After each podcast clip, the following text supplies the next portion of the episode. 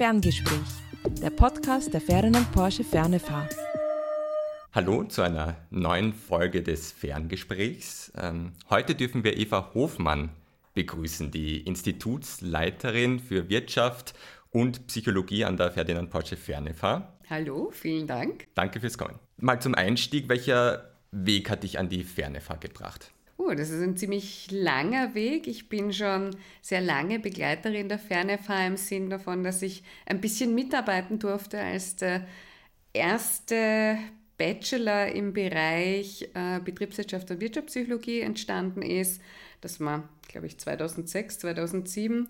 Und seitdem bin ich eigentlich Lehrende hier und in weiterer Folge sehr gerne mittlerweile auch Institutsleitung. Dieses Mal beschäftigen wir uns mit der Fragestellung, wie können Konsumentinnen zum nachhaltigen Konsum motiviert werden?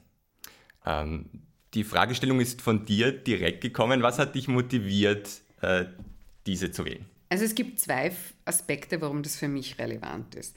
Der erste ist ein rein persönlicher. Ich versuche selbst, mich so gut wie möglich nachhaltig zu verhalten, weil ich das als wichtigen Aspekt meines Lebens und der zukünftigen Generationen sehe. Und der zweite hängt eigentlich damit zusammen. Ich habe begonnen, mich vor einigen Jahren mittlerweile schon damit zu beschäftigen, äh, was kann ich als Wissenschaftlerin in diesem Bereich tun, äh, damit mehr Personen sich nachhaltig verhalten und habe begonnen, meine Forschung darauf auszurichten. Und ich habe mir gedacht, das ist ein wichtiger Aspekt meiner Forschung und mittlerweile auch äh, meiner Lehre. Das heißt, das würde ich sehr gerne heute thematisieren. Das ist ja ein Riesenkomplex, also äh, Nachhaltigkeit, Konsum, Motivation. Ähm, kannst du uns eine kleine Einführung zu diesem Themenkomplex, ein bisschen so ein Mhm, gerne. Geben. Ich bin Wirtschaftspsychologin. Ja? Das heißt, Motivation ist sozusagen ein Grundaspekt äh, meiner Profession. Ähm, aus dem Aspekt kommend sollte ich vielleicht zuerst definieren, was für mich Nachhaltigkeit ist. Äh, Nachhaltigkeit ähm, fußt für mich auf drei Säulen. Nachhaltigkeit im ökologischen Sinne, also ein Beispiel dazu wäre zum Beispiel äh, Energie zu sparen, um Ressourcen zu sparen, ja?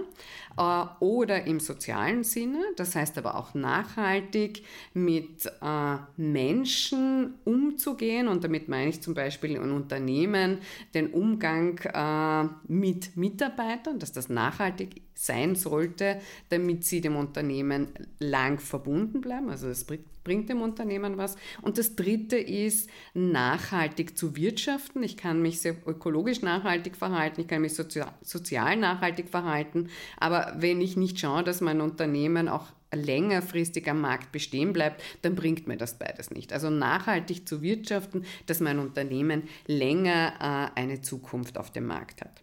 Äh, ich habe vorhin gesagt, ich bin Wirtschaftspsychologin, also für mich ist vor allem der ökologische und der soziale Aspekt relevant, der dritte natürlich auch. Meine Forschung bezieht sich jetzt aber wesentlich mehr auf ähm, den ökologischen äh, Aspekt und da vor allem eben, weil Wirtschaftspsychologin auf Konsumentenpsychologie. Und das bringt doch schon wieder ein bisschen unter das Unternehmen, aber auch andere Organisationen, die nicht gewinnorientiert sind, auf den Plan. Das heißt, äh, wenn wir jetzt von Motivation sprechen, äh, gibt es ganz unterschiedliche Modelle und Theorien, in der Psychologie allgemein, in der Wirtschaftspsychologie, natürlich auch in der Umweltpsychologie, aber ich komme auch sehr viel aus der Sozialpsychologie, äh, teilweise vielleicht sogar aus der Entwicklungspsychologie und auch sehr viel, weil wir über Motivation sprechen, äh, aus der allgemeinen Psychologie.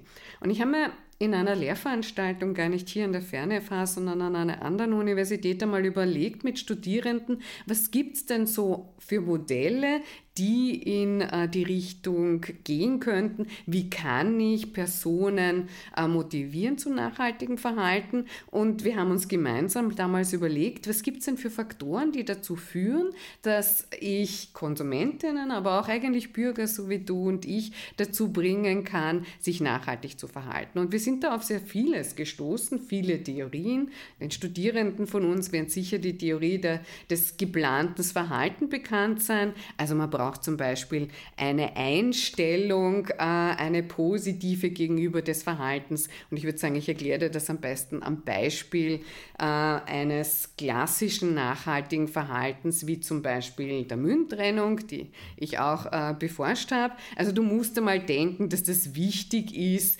wenn du eine positive Einstellung hast, dass du Müll Mülltrennung überhaupt machst.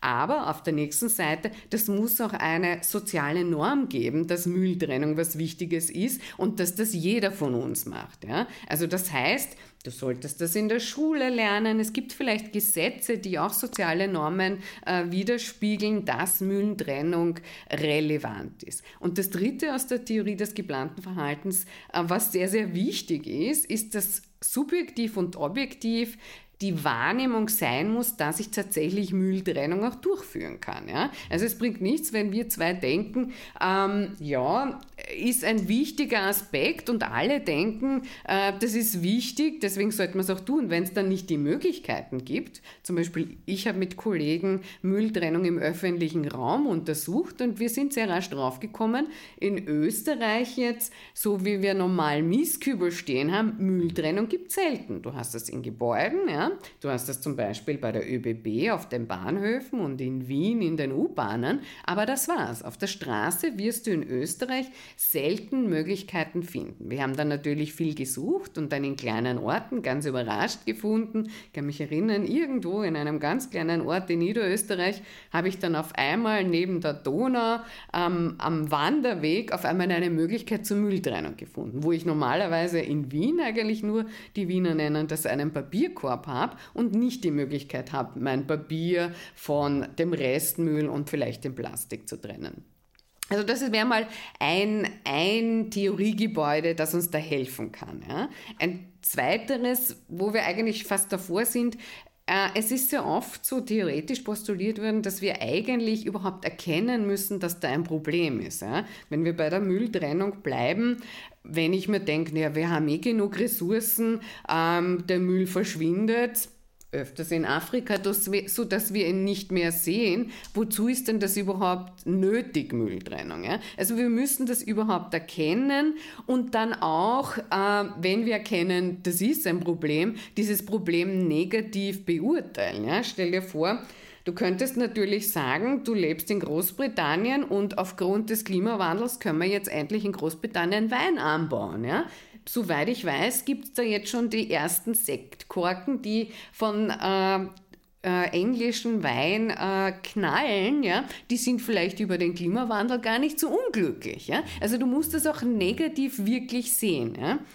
Ähm, das ist das Nächste. Also du musst auf der einen Seite prinzipiell das Problem wahrnehmen und es auch negativ bewerten. Der nächste Aspekt wäre der einen Einfluss auf unser Verhalten nehmen könnte. Jeder von uns hat bestimmte Werte. Ja? Du kannst sagen, dir ist Erfolg wichtig, du brauchst Geld und Macht. Du kannst aber auch sagen, dir sind deine Mitmenschen wichtig, dir ist die Umwelt wichtig, dir sind Tiere wichtig. Ja? Also wenn du diesen Wert, wir nennen das von Schwarz entweder Universalism, das ist so ähm, uns ist unsere Umgebung wichtig oder Benevolence, ein gewisses Wohl, äh, Wohlwollen den Menschen gegenüber. Wenn du diese Werte hast und weniger in die Richtung Macht gehst, dann könnte man auch annehmen, dass das eher dazu führt, dass du dich nachhaltig, nachhaltig verhaltst. Ich überlege jetzt gerade, ja, ich habe vorher von sozialen Normen gesprochen. Was wichtig ist bei sozialen Normen, wenn die sehr intensiv in einer Gesellschaft sind. Also es ist uns sehr wichtig, äh, dass äh, der Müll getrennt wird, so wie ich das vorher gesagt habe, dann übernimmst du das oft als Person als eine persönliche Norm. Ja? Dann könnte ich sagen, du kommst vielleicht in eine völlig andere Gesellschaft, wo alle links und rechts den Müll in die Ecke hauen, aber trotzdem ist es dir noch persönlich wichtig, dass du den Müll trennst. Also auch das wäre ein Punkt, wo man ansetzen könnte, das Verhalten zu ändern. Äh, und das Letzte, das passt auch ein bisschen zu den Werten, die ich vorher angesprochen habe. Wir sehen uns oft als bestimmte Personen. Ja? Ich könnte sagen, ich sehe mich als Wissenschaftlerin. Ich habe eine Identität als Wissenschaftlerin. Aber genauso könntest du natürlich auch die Identität haben, dich nachhaltig zu verhalten, also ein umweltfreundlicher Mensch zu sein. Und natürlich kann ich auch das, kann auch das dazu führen, dass du dich nachhaltiger verhältst und in unserem, wie soll ich sagen, in unserem Beispiel von der Mülltrennung auch tatsächlich dann, wenn du denkst, du bist ein besonders nachhaltiger Mensch, mehr Müll trennst als andere. Und man kann so eine Identität natürlich auch, ähm, ich will jetzt nicht sagen fördern, aber anstoßen, dir in Erinnerung rufen, du hast doch eigentlich gesagt, du bist ein nachhaltiger Mensch, solltest du da nicht Müll trennen. Das ist jetzt einmal so ganz lang gesprochen, was sind die Aspekte, wo man so ein Schräubchen drehen könnte? Damit hatte ich schon gerechnet, dass da eine längere Antwort kommt. Deswegen ist jetzt meine Folgefrage. Ja. Ähm, sagen wir, du hättest die berühmte Aufzugfahrtzeit, ja. um jemanden die, das, die Essenz irgendwie mitzugeben mhm. oder zu überzeugen ein mhm. bisschen davon. Was wäre die Antwort darauf? Wie würde diese aussehen? Auf die Frage, wie kann ich jemand zu Nachhaltigkeit motivieren? Ja. Puh, das ist schwer, weil ich habe dir diese ganze Aufzählung da lang gebracht, weil du an all diesen Rädchen drehen kannst. Ja? Äh, und ich würde, das ist so die klassische Antwort, Du kannst an jedem einzelnen Rädchen drehen und jedes einzelne Rädchen hat einen Effekt in Abhängigkeit der Situation, also um welches Problem es geht. Mülltrennung ist sicher anders zu behandeln als zum Beispiel der Klimawandel. Äh, und es hängt auch davon ab, ähm, mit welcher Person ich es zu tun habe. Ich habe vorher von Werten und Identität gesprochen. Wenn ich annehme, dass du als Gegenüber genau diese Werte des Universalismus zum Beispiel hast oder die Identität einer nachhaltigen Person, dann kann ich mit dir anders über Nachhaltigkeit sprechen, als äh, wenn du das nicht hast. Ja? Also das müsste ich in einem ersten schnellen Check äh, eigentlich im Lift abchecken. Wo ich stehe. Wo du stehst, ja. Und das kann ich durchfragen, das kann ich sogar machen anhand, wie du gekleidet bist, ja. Du kannst natürlich diese Werte auch mit einer politischen Einstellung verbinden. Ja? Also es ist eher unwahrscheinlich, dass du jemanden finden wirst, der sehr universalistisch und äh, am Bereich Benevolenz verankert sein wird, der sehr rechts im politischen Spektrum steht. Das ist eher Mitte bis links. Ja? Aber das ist natürlich, wie soll ich sagen, ein Vorteil, dass ich, wo ich schnell einschätzen müsste. Aber du hast mich gefragt, wie würde ich die Person davon überzeugen, dass er sich nachhaltig verhalten soll? Und jetzt nur im Lift, das kommt doch sehr darauf an, wo der Lift ist, unter Anführungszeichen, bin ich im Parlament und möchte ich ein Regierungsmitglied oder einen Parlamentarier, eine Parlamentarierin überzeugen oder will ich jemanden wie dich und mich überzeugen? Ja? Sozusagen, wenn ich jetzt nur an die Einzelperson denke, ist jemanden wie dich und mich und ich bin bei mir zu Hause im Lift, kenne die Bewohnerin nicht, ist vielleicht auch eine Besucherin oder ein Besucher, dann glaube ich, würde ich als erstes einmal, so wie wir vorher gesagt haben, schauen, ob das Problem überhaupt erkannt wird. Ja? Wir könnten ein klassisches Beispiel jetzt, wenn ich sage, ich stehe im Lift, sagen, nein, die letzten Tage hat es aber ordentlich geregnet und äh, leider hat es ja Überschwemmungen gegeben in Kärnten und in der Steiermark, das ist ja schrecklich. Ja? Und dann einmal fragen vielleicht, glauben Sie auch, dass das vom Klimawandel kommt? Ja? Und dann habe ich einmal schon wahrscheinlich sogar eine politische Einstellung damit abgefragt, aber bemerkt, ob, diese, ob diese, das Problem erkannt wird. Ja? Und das nächste kann dann natürlich sagen, ja, Sie haben völlig recht, ich sehe das auch so. Das ist der Klimawandel und oder nein, äh, ich sehe das nicht so. Wenn nein, ich sehe das nicht so, das bringt mich wahrscheinlich mit meinen Theorien schon ein bisschen in Zugzwang. Ja? weil ich eigentlich schon, wenn ich das, ich sage jetzt einmal, kognitiv mache, alle Aspekte, die ich dir vorhin aufgezählt sind, sind eigentlich auf der kognitiven Ebene. Ich habe das reflektiert und darüber nachgedacht. Ähm, da habe ich mit diesen Aspekten dann Probleme. Ich könnte immer noch auf der emotionalen Ebene wahrscheinlich arbeiten. Also versuchen, ähm, die negativen Emotionen, die mit dem Klimawandel und vor allem den Überflutungen einhergehen, äh, in den Vordergrund stellen. Das heißt aber immer noch nicht, dass es für diese Person äh, mit dem Klimawandel verbunden ist. Ich könnte es versuchen, aber ich bin nicht hundertprozentig sicher, dass ich es schaffe. Also gehen wir lieber davon aus, dass die Person auch meiner Meinung ist, äh, das hängt mit dem Klimawandel zusammen und wird vielleicht sogar in Zukunft schlimmer werden. Ja? Und dann habe ich diese negative Emotion, von der ich jetzt gerade gesprochen habe, ja schon klar induziert, weil ich sie darauf gestoßen habe, wie unangenehm ist und ich nehme mal an, das ist für sie auch unangenehm. Und dann wäre wahrscheinlich meine nächste Frage zu sagen, naja, was können wir zwei denn eigentlich dagegen tun? Ja? Also gar nicht so zu sagen, das sollen sie tun, sondern äh, die Frage an die andere Person äh, stellen. Ähm, da kann dann was kommen oder da kann irgendwie ähm, auch nichts kommen.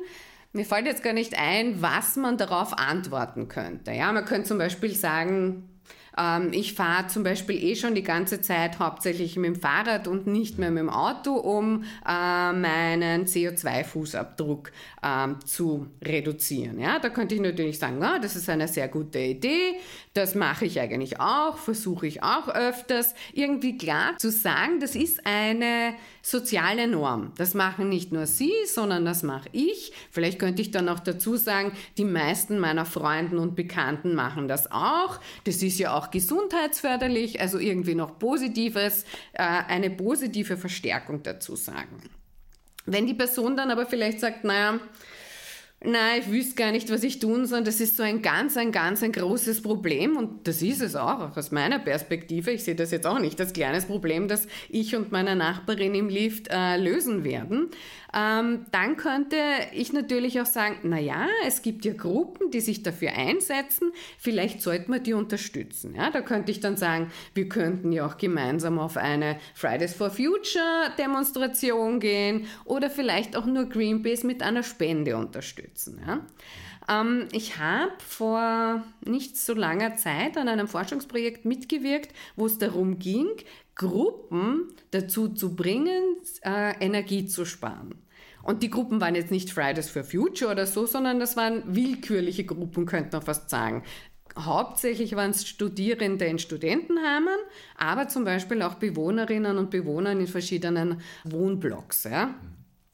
Und es hat sich jetzt nicht massiv gezeigt in unserer empirischen Untersuchung, aber doch, dass es hilfreich ist, wenn man sich einer Gruppe zugehörig fühlt, in meinem Beispiel zum Beispiel den äh, Studentenheimen und den anderen Studierenden, die da lebt, und dann gemeinsam daran arbeitet, ein nachhaltiges Verhalten zu zeigen. Ja? Das ist, da fühlt man sich stärker, als wenn man das alleine angeht. Ja? Und dann auch als Gruppe diese sozialen Normen, von denen ich gesprochen habe, äh, ins Leben zu rufen und versuchen, diesen sozialen Normen zu folgen. Und man kann dann natürlich als Gruppe auch sagen, wir haben in den Studentenheimen da eben mit den Studenten zusammengearbeitet, die, die das besonders gut können, werden belohnt. Das kann von irgendwas Materiellem, aber auch was ganz Immaterielles sein, wie, was weiß ich, eine Plakette, äh, bester Energiesparer. Ja? Das haben, haben sich damals unsere Studierende alles ausdenken können.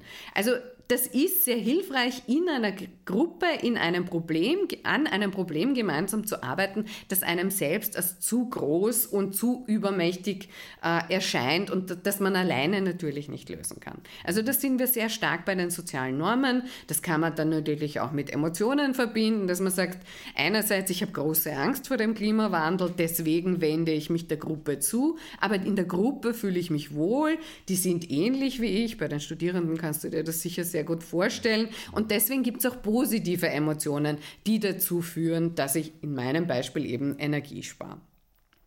Okay, jetzt waren wir mal bei der Gruppe sozusagen, wie kann ich das lösen? Das ist aber nur eine Möglichkeit. Ähm, ich habe vorher gesagt, ganz, ganz wichtig ist, dass ich auch die Möglichkeit habe. Ich wohne in einer Großstadt, das heißt, die Fridays for Futures äh, Demos sind vor meiner Tür. Ja? Ähm, wenn ich aber jetzt irgendwo ganz am Land bin, in einem kleinen Dorf, dann ist nach Wien zum Beispiel ein bisschen weiter auf die Demos. Ja? Das heißt, ich muss auch die Möglichkeit haben, irgendwas äh, zu unternehmen. Und da arbeiten wir momentan gerade an einem neuen Forschungsprojekt, äh, dass wir uns äh, auch andere Gruppen anschauen, zum Beispiel Es ist leider noch nicht, das Projekt hat noch nicht begonnen und wir werden auch nicht, sind auch noch nicht hundertprozentig sicher, ob es äh, wirklich finanziert wird, aber da wollen wir mit Gruppen zusammenarbeiten, wie zum Beispiel äh, der evangelischen Kirche, ja? und dann halt auch in kleinen Aspekten. Äh, oder zum Beispiel auch mit Fußballclubs. Und ich rede jetzt nicht von Rapid und Austria, sondern ganz kleinen am Land, die SK, ich weiß nicht was äh, Hintertupfing, sage ich jetzt einmal ganz bös, und mit denen zusammenarbeiten. Es ist nämlich völlig egal, ob diese Gruppe auch nur irgendetwas mit dem Umweltproblem zusammenhängt. Äh, ja? Es geht darum, gemeinsam in einer Gruppe, wo ich mich wohlfühle, ein Ziel zu verfolgen. Ich glaube, jetzt habe ich schon sehr, sehr viel erzählt. Was würde ich der Dame oder dem Herrn im Lift noch sagen? Also sozusagen, wir müssten herausfinden, was überhaupt unsere Möglichkeiten sind. Ja? In, Wien, in Wien zum Beispiel, wie vorhin gesagt, könnte ich auf eine Demo gehen aber in äh, einem ganz, ganz kleinen Dorf könnte ich sagen, naja, das sind, ja, wie ich vorher gesagt habe, die evangelische oder katholische Kirche, ja, ähm, da bin ich eh einmal in der Woche, da könnte man das doch einmal in unserer Gruppe zu einem Thema machen. Was können wir machen, damit wir nachhaltiger leben können? Und setzen wir uns doch gemeinsam Ziele, schauen wir, ob wir die erreichen. Das können kleine Ziele sein, ja. Wenn wir gerade vom Land reden, dann heißt das zum Beispiel, äh, wir fahren eigentlich alle zum, zum Einkaufen in die nächste Stadt, machen das meistens fast am selben Tag, nicht ganz zur selben Uhrzeit, aber warum fahren wir eigentlich nicht zu dritt, sondern jeder fährt alleine mit dem Auto? Ja? Viele solche Kleinigkeiten, die schon einen Effekt haben. Ich meine, ein größerer Effekt zum Beispiel wäre die Reduktion von Fleisch. Warum tauschen wir nicht Rezepte aus, wo die, kein Fleisch enthalten, die aber uns total gut in der Familie äh, schmecken? Mein Beitrag wäre definitiv dann die fleischlose Lasagne. Da gibt es niemanden, der da bis jetzt nicht mögen hat. Okay, also egal, wo diese Person mhm. steht, ja? ähm, es muss eine lange Auffahrtzeit, eine ähm, lange Auffahrtzeit sein. Naja, also Oder, sagen wir so, ein Stockwerk schaffe ich nicht. Ja. Aber wenn ich schon unter Anführungszeichen, während wir auf den Lift warten, äh, abchecken kann, wo die Person steht, dann glaube ich, geht sich schon aus bis in den fünften Stock. Und was ich jetzt mitgenommen habe, also es ist einmal sehr wichtig, die Person empathisch dort abzuholen, wo sie ist. Genau. Egal, so ob das jetzt auf äh, ja. sozusagen äh, deiner Einstellungsseite mhm. ist oder, genau. oder nicht. Mhm. Und was ich mir noch aufgeschrieben habe, ist, dass du es als erstes das Erkennen genannt als ersten Punkt. Mhm. Würdest du da auch die größte Hebelwirkung sehen, sozusagen, bevor das nicht ist, das macht kommt, alles andere nicht so viel Sinn? Ja, oder? so wie ich vorher gesagt habe, es kommt immer auf die Situation und ja. das Problem an. Ja? Mhm. Ähm, ich glaube, dass der Klimawandel ein Problem ist, haben sehr viele Menschen erkannt. Und gehört haben es wahrscheinlich wirklich schon fast alle. Ja? Mhm. Manche negieren das. Ähm, ich habe mich damit nie genau auseinandergesetzt. Das geht von Verschwörungstheorien bis zu, ähm, das ist auch ein Mechanismus, um ein so großes und schwieriges Problem sozusagen nicht an sich heranzulassen, zu sagen, es existiert nicht. Ja da kann ich jetzt relativ wenig sagen. Aber es gibt andere Probleme. Ich muss ehrlich gestehen, bevor ich mit diesem Forschungsprojekt begonnen habe, Mülltrennung im öffentlichen Raum. Ich weiß nicht, wie es für dich ist, aber für die meisten Menschen, die ich kenne, ist Mülltrennung etwas völlig Alltägliches. Ja? Dass wir das aber auf der Straße, im öffentlichen Raum eigentlich kaum tun, ja, war mir gar nicht bewusst. Das ist mir erst durch unser Forschungsprojekt eigentlich so massiv bewusst geworden, dass dass ich zwar vielleicht noch eine Glasflasche mit nach Hause nehme, die, die ich austrinke im öffentlichen Raum auf der Straße irgendwo, aber bei einer Fla Plastikflasche, zumindest ich, ich muss zugeben, ich habe dann im Projekt gelernt, das ist bei anderen Leuten nicht so, die werfe ich einfach in den Restmüll. Und das würde ich zu Hause nie und nimmer tun. Ja? Also das heißt, für mich war das schon, dieses Projekt selbst schon irgendwie seitdem passe ich auf, Papier, das nicht schmutzig ist, nehme ich mit nach Hause oder zu einer Möglichkeit, wo ich das nächste Mal es einwerfen kann. Genau dasselbe mit Plastikflaschen, das habe ich weniger. Aber zum Beispiel, es gibt Papier, äh, nicht Papierbecher, sondern Kaffeebecher, die du teilweise auch äh, trennen kannst. Viele solche Dinge sind für mich, wie soll ich sagen, ein Weckruf gewesen in diesem Projekt. Und, und die Menge von Müll, die im öffentlichen Raum mhm. entsorgt wird, ist sozusagen groß genug, um da Energie zu investieren, hey, das muss anders werden. Ja, ja, definitiv. Also wir haben in diesem Projekt jetzt nicht nur, es waren nicht nur Psychologinnen und Wirtschaftswissenschaftler, sondern wir haben in diesem Projekt auch Kollegen gehabt von der TU Wien, die das auch analysiert haben. Die Armen, obwohl die, die ne, sehen sich nicht als arm, sie haben wochenlang in Wien und in Krems an verschiedenen Mistkübeln den ganzen Mist gesammelt und haben ihn dann getrennt und haben geschaut, wie viel hätte davon eigentlich verwertet werden können. Und es war sehr überraschend, dass das sehr, sehr viel ist und das, dass das gar nicht so viel Restmüll hätte sein müssen, der es aber dann im Ende natürlich war. Ist übrigens auch sehr abhängig davon, wo der Müll gesammelt wird. Ich weiß, kennt es vielleicht in den ähm, Trennmöglichkeiten von äh, den U-Bahnen in Wien, aber auch äh, vom Zug, dass da natürlich in der Früh ganz, ganz viele Zeitungen dabei sind. Ja? Und wenn das im Restmüll äh, entsorgt wird, dann ist das einfach schade. Das ist ein Rohstoff, der uns damit verloren geht, weil der zumindest in Wien hauptsächlich verbrannt wird, in manchen Stellen auch noch deponiert. Also das bringt es nicht wirklich. Ja? Also da gehen wirklich wesentliche Rohstoffe verloren. Ich würde jetzt den Blick kurz ein bisschen weiter mhm. oder ein bisschen ja, neu, neu ausrichten. Ich habe ein bisschen, äh, ein bisschen recherchiert. Nachhaltiger Konsum. Dieser Begriff ist das erste Mal sozusagen öffentlich äh, definiert worden ähm, in einer Konferenz der Vereinten Nationen über Umwelt und Entwicklung 1992. Mhm. Ähm, also vor 31 Jahren. Mein Eindruck, also dass diese Frage noch immer gestellt wird, mhm. überhaupt, auch heute noch mhm. und noch nicht beantwortet ist oder noch immer mhm. so stark ähm, bearbeitet werden muss, ähm, zeigt doch, dass es nicht so gut läuft irgendwie, so in meinem mhm. Gefühl. Deswegen meine Gegenfrage. Wieso können Konsumenten nicht zum nachhaltigen Konsum äh, motiviert werden? Was steht okay. so groß im Weg? Ich habe zwei Aspekte, die ich da gerne ansprechen wollte. Äh, 1992 hat man unter nachhaltigen Konsum wahrscheinlich doch noch ein bisschen was anderes verstanden als jetzt, würde ich mal sagen. Und diese, die, was nachhaltig ist und was nicht, ändert sich eigentlich sogar laufend. Ja? Ähm, das würde ich schon sagen, könnte äh, mal daran äh, liegen, dass das immer noch ein großes Thema ist. Es gibt aber einen Aspekt, der wesentlich ist. Und zwar nennen wir das den Attitude-Behavior Gap. Das heißt, wir haben ja eh alle die, Nach äh, die Einstellung, uns nachhaltig zu verhalten, aber wir setzen es nicht in, ins Verhalten um. Ja? Und ich weiß nicht, wie es bei dir ist, aber bei mir ist das manchmal schon so, ja, es ist mir wichtig und ich weiß, es ist wichtig, aber manchmal bin ich zum Einstellen einfach zu bequem. Ja? Ich versuche wirklich die meisten Strecke mit dem Fahrrad zu fahren, aber manchmal bin ich einfach so müde, es tut mir leid. Ich fahre zwar jetzt nicht mit dem Auto, aber das liegt auch daran, dass ich eine miese Autofahrerin bin, aber ich fahre mit den öffentlichen Verkehrsmitteln, was natürlich schon immer noch besser ist als mit dem Auto, aber es ist nicht so gut wie mit dem Fahrrad zu fahren.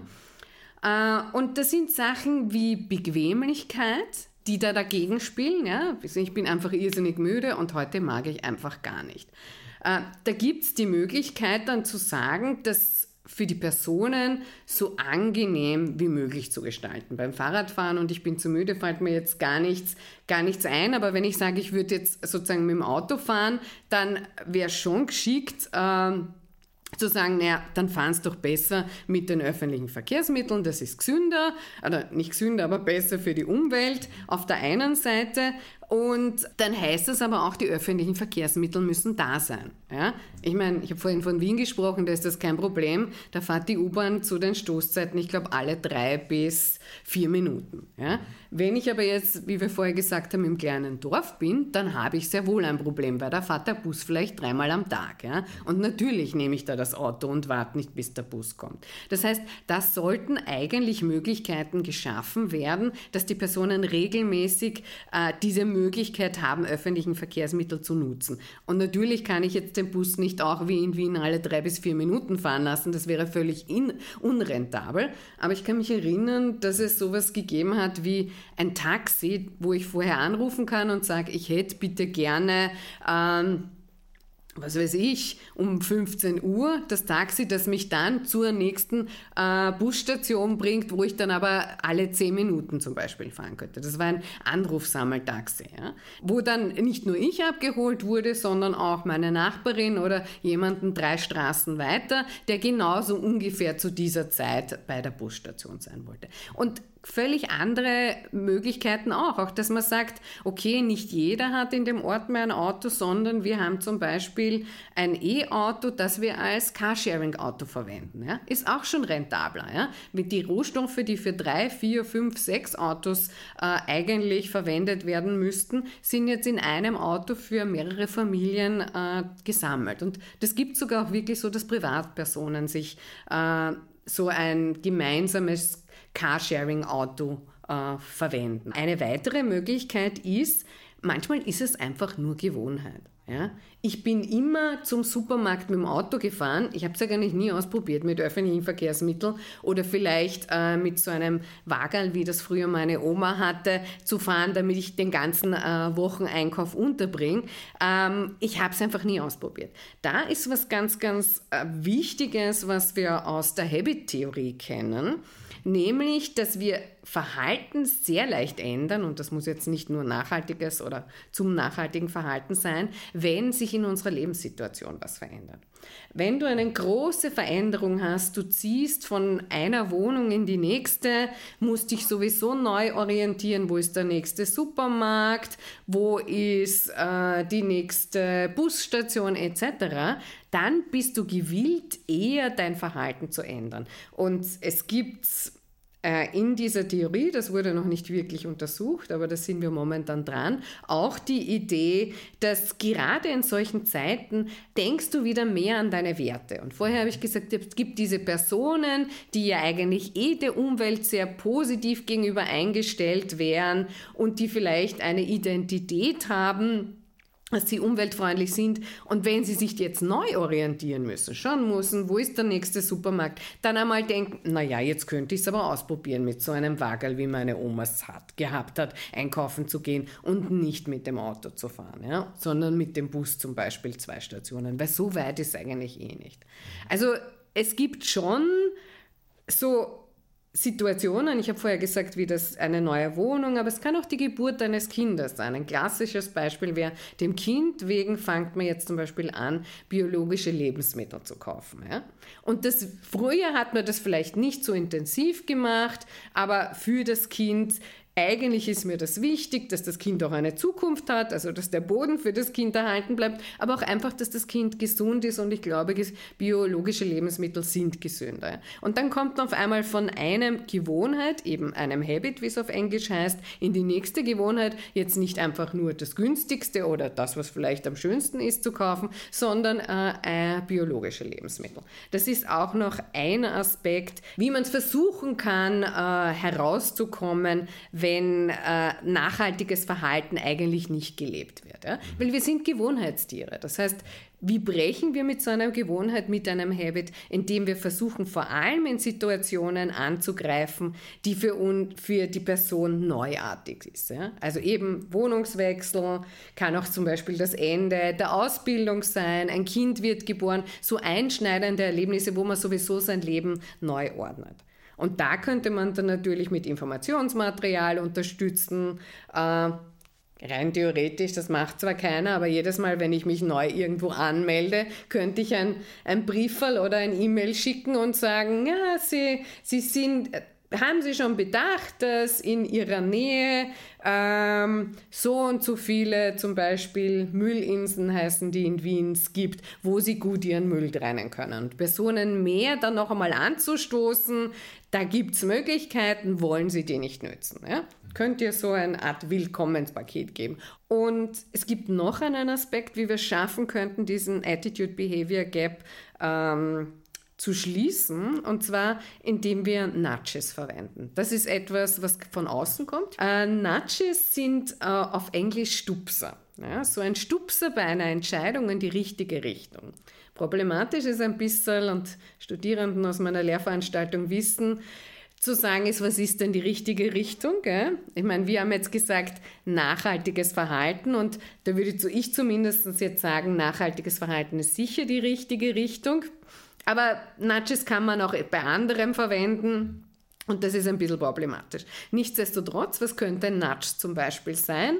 Äh, ein Stupser in die richtige Richtung ist zum Beispiel, wenn du im Supermarkt, wir haben vorher von Biogemüse und Bio-Lebensmittel äh, gesprochen, die eher wohin stellst, wo sie sehr auffallen. Ja? Weiß nicht, ob du das schon gehört hast, aber ein Supermarkt platziert die eher teureren Produkte so, dass sie uns sofort ins Auge stechen. Ja? Und das könnte ich natürlich auch mit Bio-Lebensmitteln machen. Ja? Und die nicht biologischen Lebensmittel, ich will jetzt nicht sagen verstecke ich, aber die sind halt nicht so prominent platziert. Ja? Da gibt es sehr gute Untersuchungen mit Natchez zum Beispiel, da geht es jetzt um Gesundheit und nicht um Nachhaltigkeit, aber zum Beispiel die gesunden Lebensmittel am Anfang einer Cafeteria zu platzieren und dann die weniger gesunden Schokoriegel etc. am Ende. Ja? Das heißt, und das ist dann auch wirklich so, nur mit der Platzierung dieser Lebensmittel in einer Cafeteria nehmen die Personen dann prozentuell mehr gesunde Lebensmittel äh, als ungesunde, als wenn sie so wie vorher platziert gewesen sind. Also auch das ist eine Möglichkeit. So hey, Entscheidungshilfen würde ich so Nudges bezeichnen, aber sie geben eigentlich auch vor, was richtig ist und das kann äh, in manchen Kontexten noch ein bisschen problematisch sein.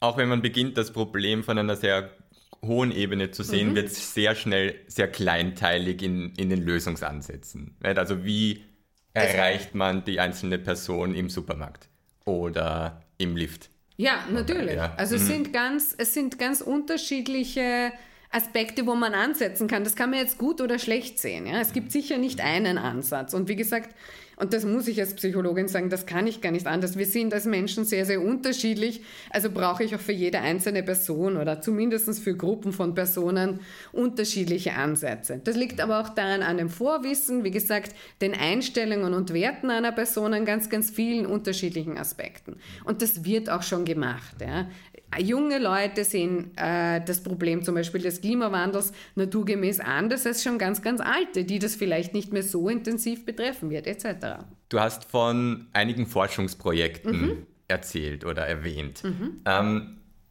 jetzt rein fiktiv, wenn du unendlich viel Fördergelder bekommen willst, unendlich viele ähm, unterstützende mhm. Hände mhm. und äh, Hirne, mhm. welches, welche Thematik würdest du erforschen wollen oder welche Forschungsfrage würdest du untersuchen Vielleicht wollen? das, woran wir jetzt gerade arbeiten. Also insofern ist das jetzt nicht, nicht einmal so unwahrscheinlich viele Forschungsgelder. Ich habe an der Uni Graz vor, ich glaube, drei, vier Jahren begonnen, an einem, eher drei, an äh, einem Forschungsprojekt mitzuarbeiten, wo es, wie ich schon gesagt habe, um Gruppen ging und wie Gruppen gemeinsam Umweltprobleme lösen können. Und ich finde diesen Ansatz ganz, ganz wichtig, weil sehr oft wenn, wenn du jemanden fragst, äh, das ist ein großes Problem, der Klimawandel, aber natürlich auch andere große Umweltprobleme, fühlen sie sich hilflos. Aber diese Gruppe ist eine Chance, gemeinsam wirklich etwas zu bewirken. Und je größer die Gruppe wird, also vorhin habe ich von einem äh, Fußballverein gesprochen, genauso wie der, äh, der kleinen Kirchengruppe, aber die haben ja alle Überorganisationen. Ja? Also das heißt, wenn es gut in, in den kleinen Dorf funktioniert, dann kann sich das ja über die einzelnen Untersektionen äh, der Fußballvereine, aber auch der Kirche zum Größeren weiterentwickeln. Und da sehe ich eine große Chance, weil das spricht nicht nur die Einzelperson an, sondern ganze Gruppen. Und das halte ich für ganz, ganz wichtig, weil, zumindest was den Klimawandel betrifft, es ja auch schon ganz, ganz dringend ist, etwas zu äh, unternehmen. Und deswegen ist das das, woran ich derzeit mit Kolleginnen hier, aber auch an anderen Universitäten und Forschungsinstitutionen in Österreich äh, arbeite. Vielen Dank fürs Gespräch. Ähm, ich glaube, wir haben alle viel gelernt über den nachhaltigen Konsum, wie wir bei uns selber ähm, darauf schauen können, aber auch wie wir jemanden im Aufzug vielleicht effektiv davon äh, überzeugen oder zumindest äh, dazu anregen können, darüber nachzudenken. Sehr gerne, es war sehr schön und vielen Dank für das angenehme Gespräch. Wir danken.